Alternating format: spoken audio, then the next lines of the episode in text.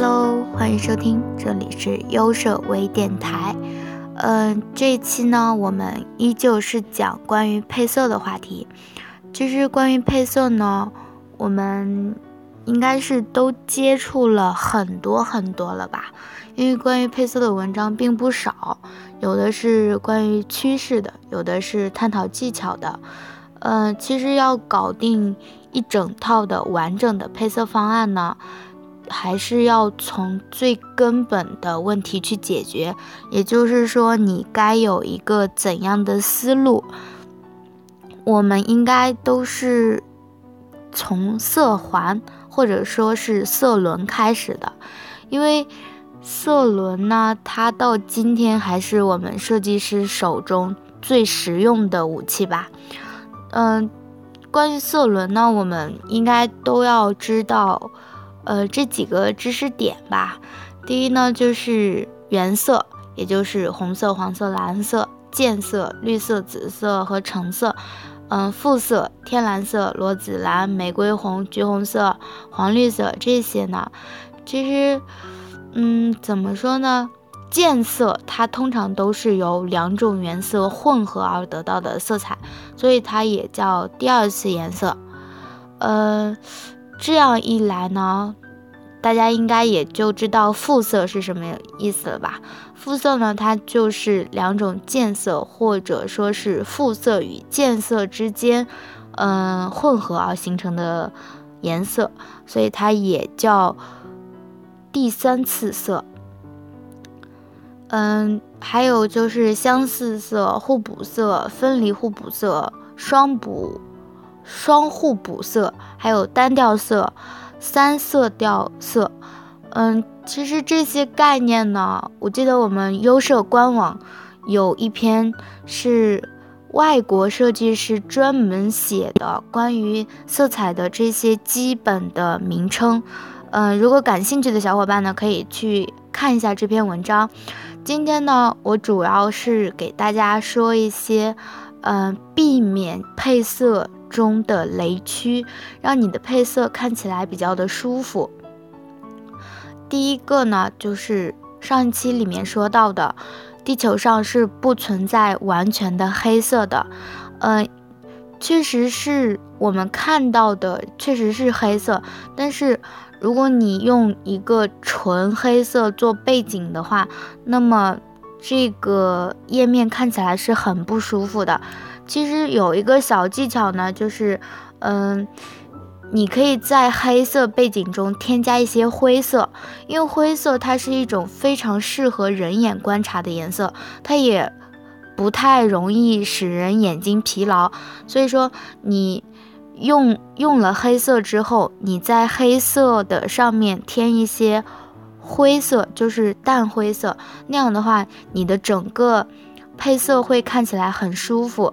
第二个呢，就是，嗯，你如果想用那种互补色的话，就比如说大红大绿啊之间，这些呢，你就可以在里面最少添加一种过渡颜色。举个很简单的例子，就是我们平常吃的西瓜，嗯，西瓜它就是很简单的红配绿，但是我们却并不觉得西瓜丑。因为它中间有一道白色，这道白色起了很好的过渡作用。嗯，在优设的微信里面也有一篇说，嗯，老师说不能大红配大绿，真的是这样子的吗？这个微信呢，它有，它它那个内容是一个设计师设计的叠加图标，它那个很巧妙的运用了互补色之间添加一种过渡颜色。使整个图标看起来色彩非常的丰富，但是又特别的让人感觉舒服。这个就是互补色之间运用过渡色这样一个小小的技巧。还有最最大的雷区吧，就是你的页面中出现了霓虹色，呃。霓虹色它其实是和荧光色有一点点相似的，但是如果你的页面中出现了霓虹色的话，会让人感觉浮躁不安，就是挺不舒服的。嗯，虽然说黑白灰它是偏向性冷淡的，但是最起码的给人的感觉是舒服的。所以说，尽量在你的页面之中少用霓虹颜色。还有搭配，呃，关于色彩的搭配呢，千万不要在白色背景上用一种很浅的颜色。呃，这个呢就是和色调、色彩有关了。比如说，嗯，你在搭配的时候，你是可以改变色彩的饱和度的，让让你的配色方案呢变得不一样。嗯，其实你在完成基础的配色之后，是可以改变色彩、色度和色调来扩充你的整个配色的。这样呢，也就确保了你整个页面的可读性，然后也增加了颜色的丰富度。嗯，很多有很多说是什么，呃，今年的流行配色呀什么的。这里提醒大家一点，就是你要谨慎跟随形势，因为，嗯，怎么说吧，配色流行趋势就像时尚圈的流行色一样，这些配色看起来说是非常的有意思，但是你需要谨慎的使用。如果你的页面是要长期使用的话，那么。你可能说你的页面就不太适合去跟随这些流行色了，嗯，一般情况下呢，我建议大家可以拥有自己的一套配色系统，因为你自己所建立的配色方案是能够经得起时间的考验的，能够一次又一次的这样去循环使用的，嗯，这样呢，你和时尚的趋势结合起来。嗯，又既在时尚之内，然后又不会被时尚淘汰，这个是最好的。还有就是你要避免彩虹式的配色，嗯，色彩它的使用应该是有节制的，在我们的配色方案之中呢，不要出现五种甚至是十种色彩同时存在。最好的配色方案呢？一般呢就是两到四种的色彩搭配，因为如果不知道大家学，呃，如果学过画画的同学呢，嗯，你在最初接触呃色彩的时候，老师会告诉你说，你的画面中最多最多出现四种颜色，因为超过四种的话，你整个画面都是花的。这个原理同样适合在设计之中。每个色彩呢，它在你的整个设计之中都是有它自己的作用的。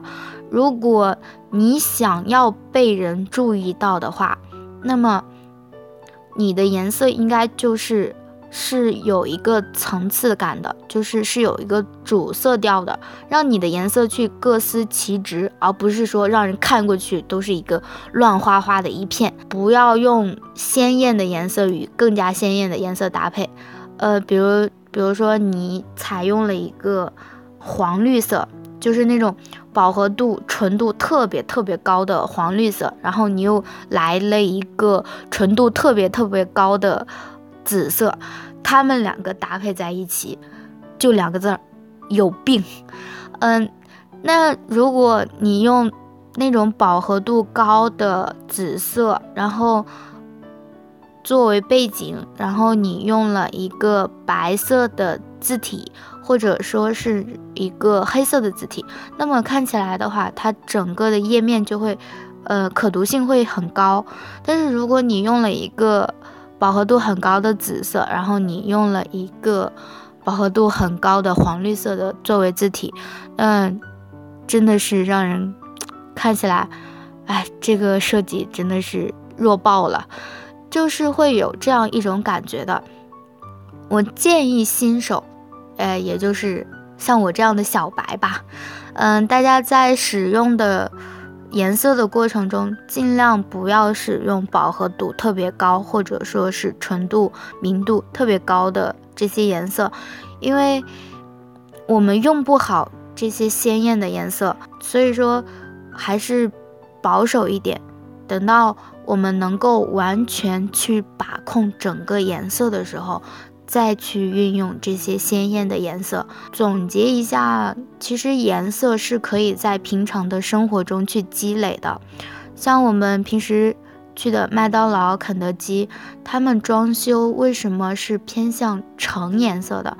因为橙颜色给人的是一种热烈，嗯，高效。然后它，你进去之后，你会不自觉的，嗯，吃东西会加快，除非说你是去蹭网呀，或者是在那里谈谈话聊天。